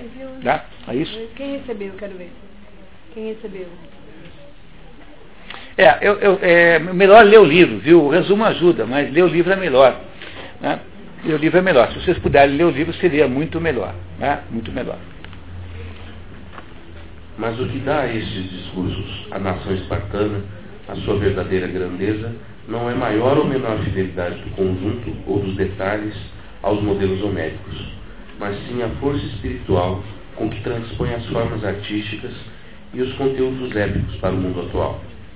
Por mais escasso que pareça em Tirteu o elemento pessoal, a sua real originalidade aparecerá com clareza se abstrairmos da sua dívida em relação ao vocabulário, versos e ideias de Homero, e se considerarmos que por trás das formas e dos primitivos ideais heróicos se encontra uma autoridade moral e política totalmente nova, em favor da qual ele empreende uma nova ação educativa a ideia de uma comunidade citadina que transcende qualquer individualidade e para a qual todos vivem e morrem. O ideal homérico da arete heróica transforma-se no heroísmo do amor à pátria. O ideal eh, heróico da arete heróica. O que, é arete? Arete é, você já sabe, né? Arete é, é virtude, tá? Virtude. Então, arete o, heróica é aquilo que Homero queria que as crianças aprendessem. Então, ele conta. O, o, livro mais importante de todos é a Ilíada, né? mais do que a Odisseia. Embora a Odisseia seja muito mais fácil de ler, que parece assim com um filme moderno, a Ilíada é muito melhor. A Ilíada é um livro para a gente ler cinco vezes na vida, seis, sete. É um livro para ler a vida inteira. A Ilíada é, de fato, o melhor livro de todos. Tá? Um, talvez o ideal seria que a gente pudesse um dia fazer a leitura do livro inteiro. É. O CODEP tem é, mantido grupos de leitura, talvez um, um, pudesse a gente pensar até em inventar uh, um grupo de leitura para ler a Ilíada de cabo a rabo. Talvez fosse o, o melhor jeito de vocês aprenderem tudo sobre a Ilíada. Mas a, a, aquela, aquele, a, a, Ilíada é a história de dois heróis, né? do lado dos gregos Aquiles e do lado dos troianos Heitor. E esses dois aí sabem que estão condenados à morte, porque a ambos foi feita a profecia da sua própria morte. E eles, no entanto, assumem a responsabilidade e vão lá sabendo que morrerão, mas não deixam de cumprir a sua obrigação. Quer dizer, isso é o herói, né? O herói é a pessoa que é capaz de fazer isso.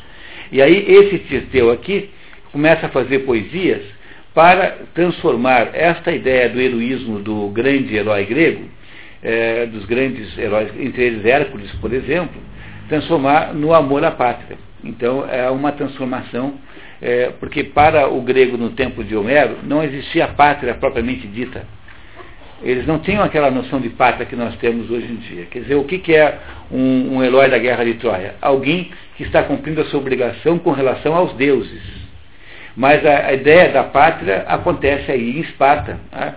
E essa ideia de pátria é o que esse Tiseu faz, que é um poeta espartano, que transforma aquele ideal homérico da, do heroísmo do indivíduo em função de um Deus para o heroísmo do indivíduo em função da proteção da sociedade e da cidade.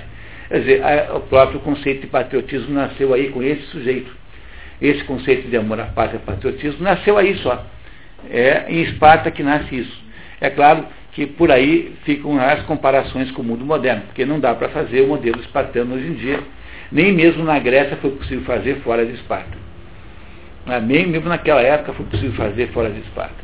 É isso que ele está dizendo. Quer dizer, o que a contribuição de Esparta à educação é criar a ideia do heroísmo em função da proteção da pátria, em função da proteção do coletivo, em função da proteção dos nossos, é, daqueles que dependem de nós, né? É isso, daqueles que dependem da nossa capacidade de autossacrifício. Quer? Ele vai explicar melhor que eu. Vamos lá. O poeta aspira a impregnar desse espírito a vida de todos os concidadãos. Quer criar um povo, um estado de heróis. A morte é bela quando é a de um herói, e se é herói quando se morre pela pátria. Esta ideia à morte o sentido de um holocausto da própria pessoa em prol de um bem mais alto. Holocausto, todo mundo sabe o que é, né? Holocausto significa sacrifício, né? Holocausto é uma palavra grega, significa sacrifício. Então, entenderam o que aconteceu em Esparta? Nós estamos entendendo como, for, como é que foi evoluindo esta ideia de, de fazer uma educação formadora da pessoa. E aí, então, é em Esparta que finalmente nasce a ideia, e ele, ele, diz que essa ideia nasce por intermédio desse Tiseu aí, que é, um, que é um poeta, a ideia de que aquele heroísmo do Aquiles e do Heitor, que eram heroísmos baseados né, na, na, na, digamos, na ideia da proteção a, do, do, do, na ideia do sucesso é, do, do, indivíduo frente a, aos desafios que os deuses estabelecem, como uma forma de amor à pátria, uma, uma forma de heroísmo em favor da pátria. Essa é a contribuição de Esparta à educação. Entenderam? Essa é a ideia aí. Está claro isso, pessoal? Munir, quando nós, quando nós estudamos no pequeno grupo, né, o pessoal sabe, nós conversamos a respeito desses modelos heróicos que a gente tem é, assim, a pergunta é assim, o, esse modelo heróico que a gente tem de virtude nacional, por exemplo, que a história mostra, ele também ele não é ele não é tão satisfatório quanto a gente gostaria que fosse. Daí nós pensamos assim no pequeno grupo.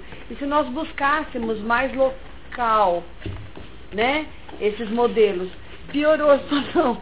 Nós não conseguimos fazer isso. Então, como é que a gente poderia pensar nesse, nessa, nisso que está sendo colocado aí, se a gente fosse pensar numa, numa, na nossa cidade?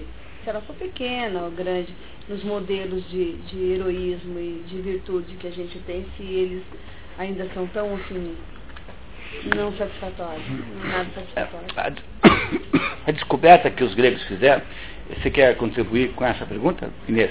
Eu, eu penso, sim, que, por exemplo, o modelo de herói, não que necessariamente ele precise ser nacional, assim, porque ele vai, ele vai conter, o herói, assim, as virtudes, as coisas de, que qualquer pessoa poderia ter, independente de ser nacional. Não sei. Porque o Jesus Cristo é um. É, né? Eu acho que precisaria para poder. disso, né, Nilva? Que a gente discutiu muito. Para poder entender isso, eu vou fazer uma comparação agora que eu acho que vai resolver esse enigma. É assim. Imagine que hoje, agora nesse minuto, daqui a cinco minutos, na hora do café, está eh, todo mundo tomando café ali, tranquilo, e aparecesse um disco voador ali na rua e descesse um marciano e raptasse qualquer pessoa aqui entre nós para levar para Marte para é, tentar entender o, esse espécime chamado ser humano.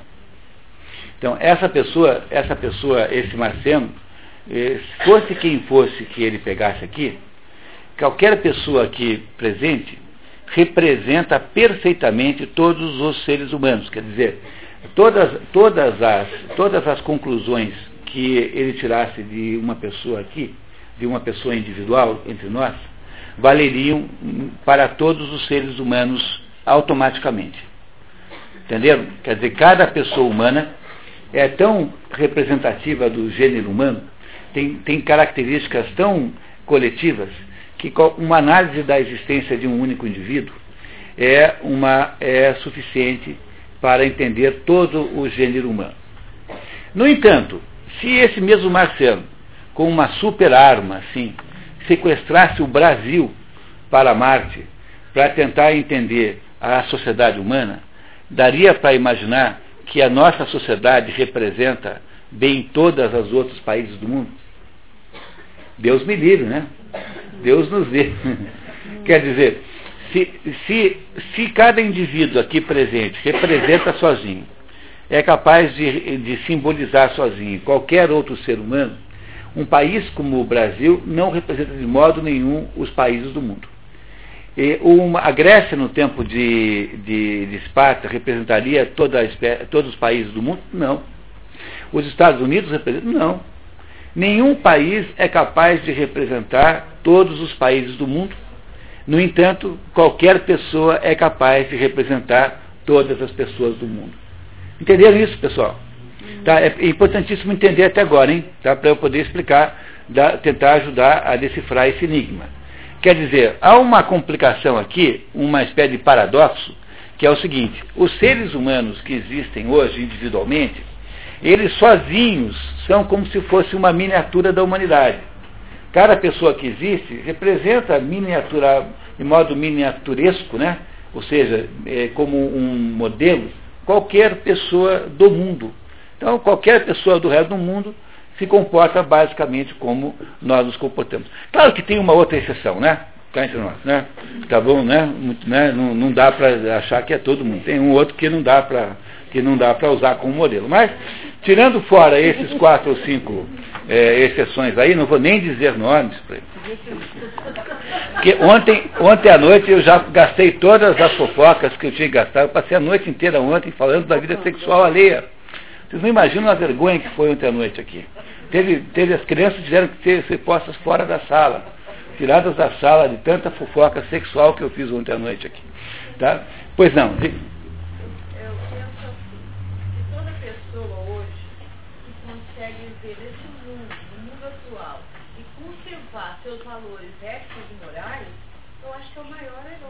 É, pois é, você tem razão, tá? Já... Porque o que está difícil é isso. Muito. Mesmo no nosso meio, somos educadores, muitas vezes, nós não podemos dizer que somos uma referência para os nossos alunos.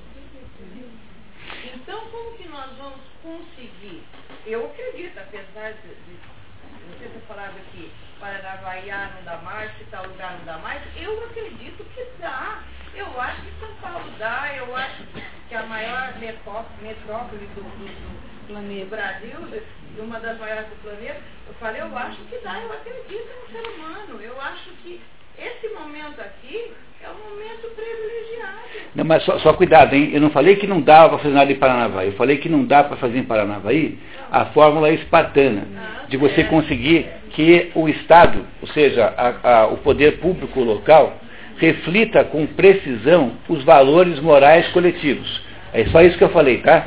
Porque se chega numa cidade como Paranavaí, eu não sei como é, porque eu, não frequento aqui o ambiente público. Mas eu garanto a você que dentro do ambiente da educação aqui, você tem polêmicas ideológicas o tempo todo, gente debatendo, todas as polêmicas. Então, quando você, quando o negócio passa a ser assim, apenas um, um, um quando a educação vira assunto de debate ideológico, você já não pode mais fazer o modelo espartano, Sim. porque agora só se tem dúvidas e vacilações, entendeu? É isso que eu quis dizer. Agora, numa cidade como Paranavaí, é óbvio que pode fazer muito, mas não dá para fazer do jeito que, que é o modelo espartano que nós estamos estudando. Então, apenas para terminar aquele raciocínio, veja, se cada ser humano que está aqui presente representa todos os outros seres humanos, então, um marciano, ao estudar um ser humano qualquer, qualquer pessoa daqui, poderia tirar conclusões válidas para todos os outros seres humanos. Ele não poderia fazer a mesma coisa se ele sequestrasse, ah, sei lá, ah, Alto Paraná inteiro. O município de Alto Paraná disse assim, bom, agora eu estou supondo que o que, faz, o que se faz em Alto Paraná seja o que se faz no resto da humanidade. Não dá para tirar essa conclusão. Então, a desgraça toda é que a nossa vida é assim, nós existimos individualmente e, e, e na medida em que nós somos indivíduos, quer dizer, somos eh, únicos, nós representamos com legitimidade todos os outros indivíduos. Mas as sociedades onde nós vivemos e moramos, estas sociedades não são representativas do conjunto das sociedades humanas. Então, isso significa, em outras palavras, que os valores morais que um indivíduo é capaz de ter, que sejam genéricos, esses valores morais são muito mais fáceis de encontrar, os valores morais pessoais, porque você ser honesto vale tanto aqui quanto na Finlândia, quanto na Islândia, quanto não sei aonde, em, em, em, em Tomé das Letras, como em sei lá o que, Jacaré dos Homens, todos os lugares que você for, ser honesto é a mesma coisa, pessoalmente ser honesto. No entanto, Cada sociedade tem características diferentes ao ponto de que tornar-se, digamos assim, integrado nessa sociedade pode variar muito de um lugar para o outro. E essa é a razão pela qual essa pergunta veio à tona. Porque, embora todo mundo saiba o que é ser honesto, porque esse é um valor do indivíduo, e esse valor vale para qualquer época da história, para os valores sociais podem haver variações históricas e de lugar. Compreenderam isso? Quer dizer, socialmente falando, podem existir valores compartilhados que não são necessariamente universais. Então, podem existir valores que valem para um determinado lugar na África, que não são compartilhados com um determinado lugar na Ásia. Agora, o, o, os valores pessoais, os valores de heroísmo, que é um, um aspecto pessoal, esses são completamente é, universais, porque valem para todos os lugares.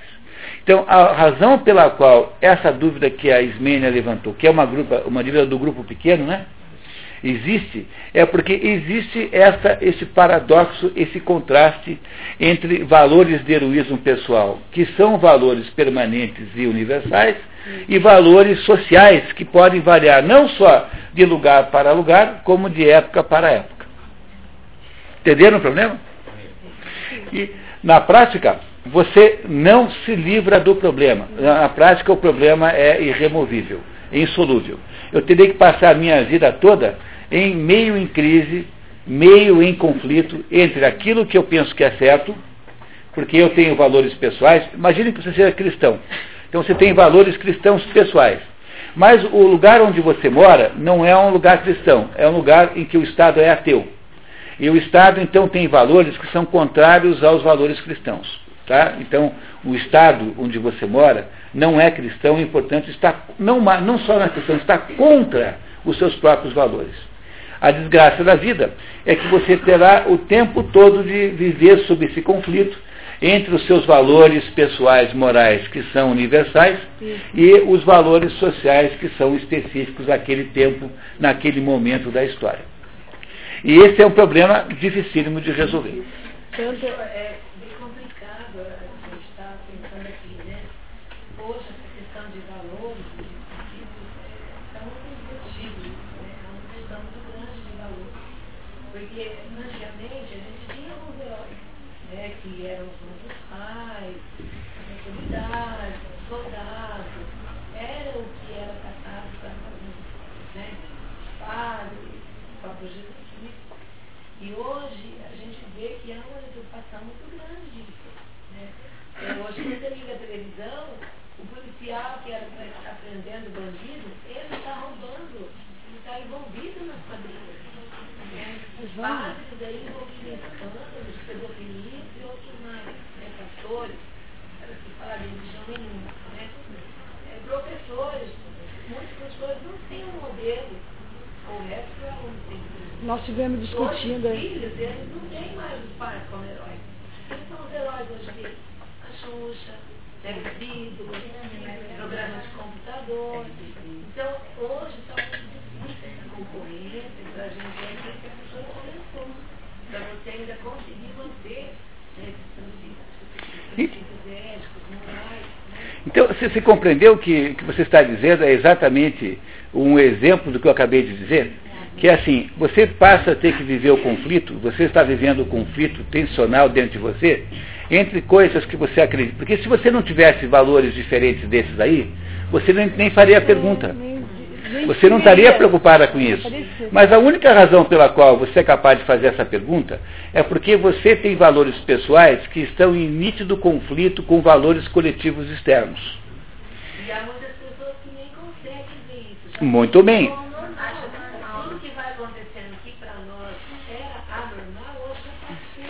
Pois, então, quem é professor não tem o direito de ser normal, tem que ser anormal, entendeu? Porque, porque o problema é esse, quer dizer, você veja só o, como isso que você está dizendo ilustra perfeitamente. A vida de cada pessoa que está aqui, depois que você toma consciência disso que a professora acabou de dizer, passa a ser uma tensão permanente entre o quê? Entre os valores que você julga que estão certos, que você julga que não deviam ter sido jogados fora, e os valores compartilhados do mundo fora da gente. Então, quando você descobre que essas duas coisas não combinam, e elas não combinam nunca no mundo moderno, porque no mundo antigo combinavam, porque por causa daquilo que eu contei para vocês, a polis era pequenininha, todo mundo era parecido, todo mundo tinha os mesmos deuses. Mas no mundo moderno não é assim. Mesmo lá tinha conflito, né? mas o conflito era muito menor do que agora. Então, a nossa existência como professor tornou-se uma existência tensional. Nós vivemos sob um conflito, nós temos que ensinar os valores que nós, que nós acreditamos, em que nós acreditamos, para crianças que foram hipnotizadas e sequestradas por instrumentos de comunicação muito mais poderosos do que a nossa aula. Como, na prática, no fundo, no fundo, cada professor da aula que bem entende, porque essa é a grande salvação da lavoura, porque como o sistema é, é distraído, ele não presta atenção na tua aula. Eu fui professor 20 anos, nunca ninguém veio discutir a minha aula comigo. Eu sempre dei aula que eu bem entender, bem entendi. Na prática, professor da aula que bem entende. Então você pode tentar construir um contra-ataque a isso, se você quiser. Porque, no fundo, a sua aula é uma, uma espécie de é como se fosse um pequeno país no qual você é a rainha. Essa, essa que é a verdade sobre a sua aula. De repente o currículo oculto pode ser benéfico. É, pode ser benéfico, com toda certeza. Então, esse fato de que tem essa tensão é o que reflete, está refletido no que você disse e na, na questão que a professora Maria Ismene acabou de levantar. Quer dizer, é muito difícil entender como faz isso na sociedade, por quê? Porque há uma, uma, um descalabro, há uma espécie de contraste entre os valores que um indivíduo pode ter de heroísmo pessoal e aquilo que a sociedade acredita que seja coletivo e bom para ela. Onde é que é possível unificar isso? Só nos lugares muito pequenos, como se fossem é, emulações, né, como se fossem repetições do modelo grego. Quando passa de 45 mil habitantes, que é aquela população da colmeia, não dá mais para fazer isso coletivamente. Daí nós vamos ter que contar com o heroísmo do professor mesmo. Mas não dá mais para conceber um sistema social que possa ser é, representativo harmonicamente do conjunto de valores sociais. Portanto, só tem esperança de produzir essa combinação nos lugares muito pequenos.